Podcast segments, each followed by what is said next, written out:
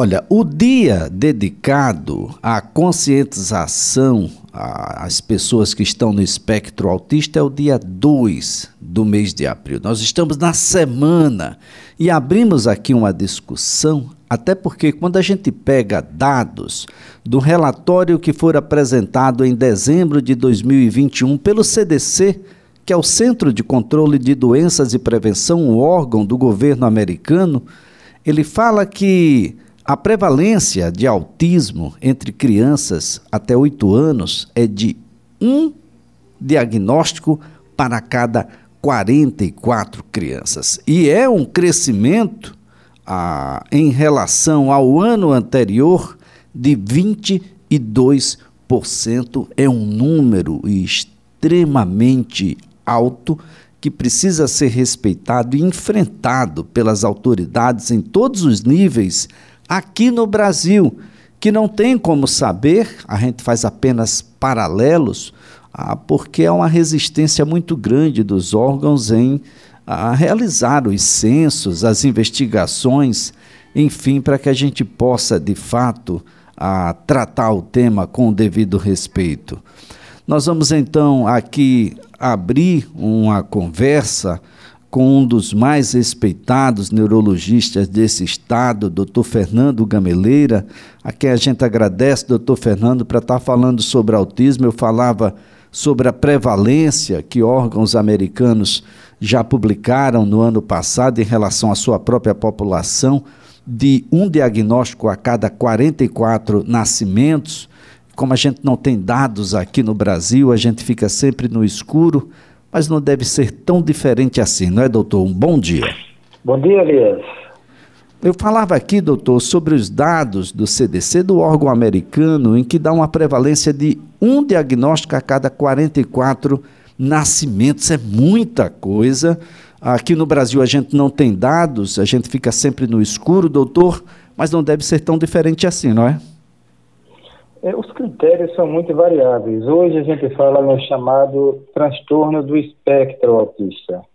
Por isso que há uma variação tão grande nessa incidência e na prevalência. Mas, é, utilizando os critérios mais clássicos, é uma prevalência ainda muito alta, que fica em torno de 1%. Então, a gente precisa encarar esse problema de frente para que possa ajudar as pessoas que têm esse transtorno e suas famílias a desenvolverem uma vida o mais normal possível. O que é que a ciência, doutor, já sabe quais são os porquês, por que se chega a essa condição e como é que a ciência tem se desenvolvido para enfrentar o problema? O que se sabe essencialmente é que se trata de um transtorno de origem cerebral até algum tempo atrás se acreditava que era fatores emocionais poderiam ser preponderantes. Eles podem é, ser um fator complicador, mas a origem está em disfunções orgânicas do cérebro das formas mais variadas, cujo denominador comum é a dificuldade em manter as relações com as outras pessoas e com a sociedade. Em boa parte dos casos, há também um retardo mental associado, mas cerca de metade dos pacientes não tem esse retardo, eles têm essencialmente essa, essa dificuldade de interação. E, sobretudo, no mundo da, da era da comunicação como a gente vive, traz prejuízos bastante significativos. Bem, há, há uma prevalência maior entre homens. A ciência também já sabe responder sobre isso? O que se sabe é que é uma prevalência de 3 a 4 homens para cada mulher afetada, com algumas exceções. Por exemplo, um dos subtipos, que é a síndrome de Rett, ela tem mais, afeta mais as mulheres. O que chama a atenção também nos casos de autismo, e particularmente na síndrome de Rett, é que é, no início da vida o desenvolvimento neuropsicomotor é normal. E no final do primeiro, segundo ano de vida, às vezes até o quarto ano de vida, começa a haver uma regressão das habilidades já adquiridas, com uma faixa de variação muito grande, desde pessoas quase normais até pessoas que não conseguem sequer aprender a falar. Então, essa ampla gama de variação. Hoje a gente já fala em autismos, não só em um tipo de autismo, por exemplo, a síndrome de Asperger, em que a pessoa tende a ter a, a, o intelecto preservado ou quase preservado com uma dificuldade grande de relacionamento e com uma fixação em alguns pontos da vida. Então, tem pessoas que só se interessam por um determinado assunto e tem essa dificuldade grande de relacionamento com uma inteligência normal ou quase normal, às vezes até acima do normal, mas mesmo assim tem prejuízos muito grandes.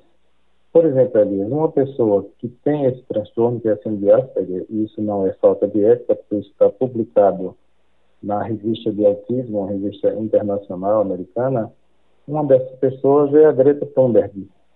E você vê que ela tem uma dificuldade de se expressar muito grande. E ela tem uma fixação nessa, nesse assunto ambiental.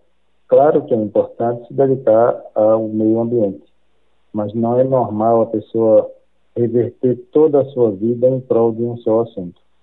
E a gente, acho que quase todo mundo conhece pessoas assim.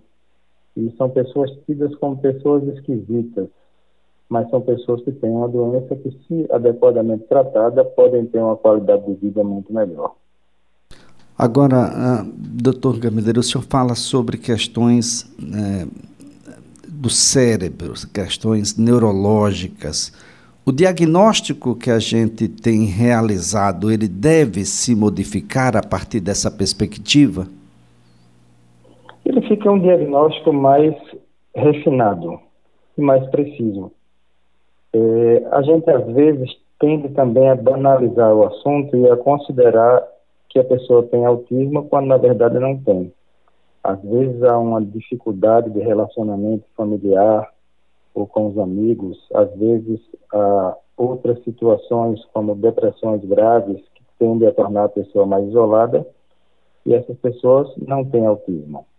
Mas para tornar a situação um pouco mais complexa, as pessoas com autismo geralmente têm outras comorbidades, quer dizer, têm outras doenças que são associadas não ao acaso, mas que têm uma, uma relação na, no mecanismo em comum. Por exemplo, pessoas com autismo têm muito mais depressão do que sem autismo, tem muito mais ansiedade, tem mais epilepsia, tem mais transtorno do déficit de atenção com hiperatividade.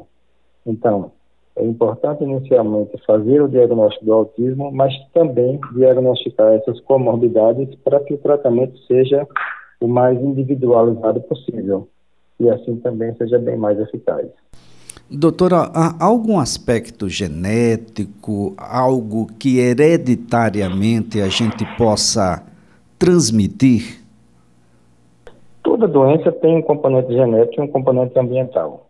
Algumas formas de autismo são caracteristicamente eh, genéticas, como, por exemplo, a síndrome do, do X frágil, que é um defeito genético hereditário. Essa a gente sabe que é a forma hereditária mais comum do autismo.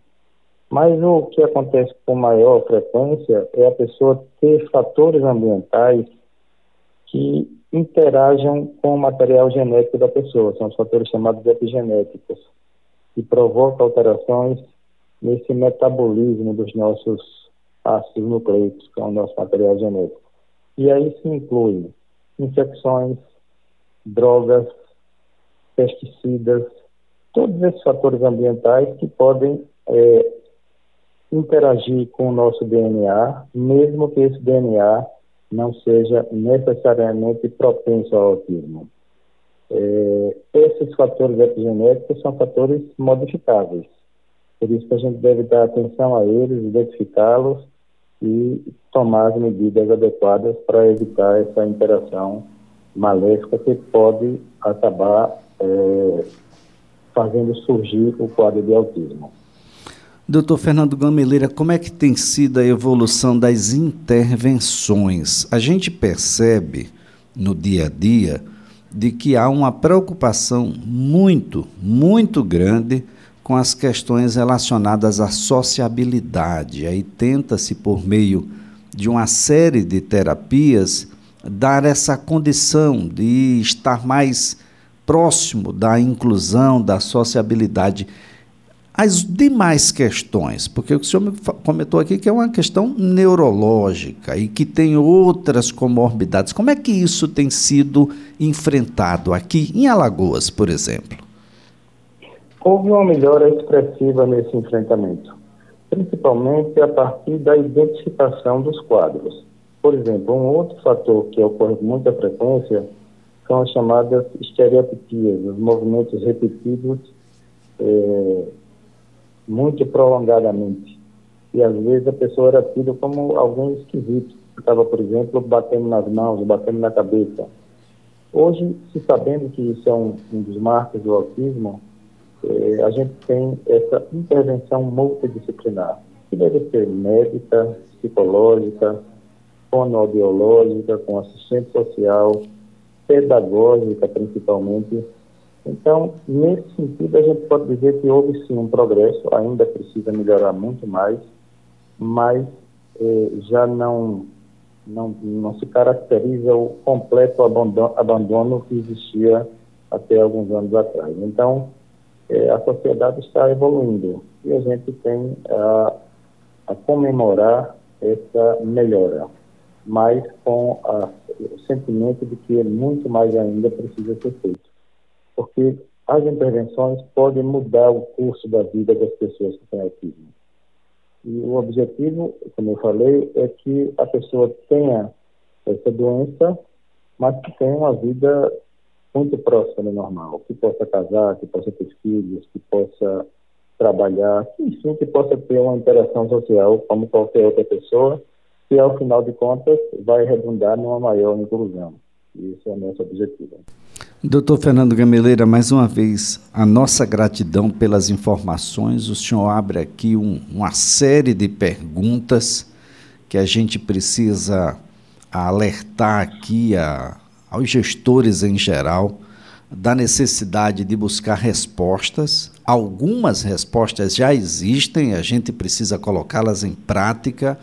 Um elemento fundamental é a qualidade desse diagnóstico que é o elemento indutor de todas as demais políticas, e saber quantos somos, onde estamos, em que situação, e manter esse, esse portal, esse canal de informações aberto, de modo as intervenções serem mais assertivas, do jeito que está, tratando do jeito que estamos tratando, e eu estou falando sobre autismo, porque estamos na semana do autismo, mas nós temos as outras deficiências eh, intelectuais eh, em geral, eh, e eu não quero entrar aqui nas doenças raras, não é, doutor? Porque a gente só torna mais complexo algo que deveria ser um pouco mais simplificado do ponto de vista da intervenção pública. Eu concordo com você inteiramente, Elias. Acho que essa é a abordagem, a gente não pode fugir do assunto o problema existe e deve ser encarado de frente, para que a gente possa efetivamente ter um resultado muito melhor do que já temos hoje. Doutor Fernando Gameleira, muito obrigado. Excelente dia para o senhor. Bom dia, Iris. Muito obrigado a você e aos ouvintes. Olha, doutor Fernando Gameleira é médico neurologista.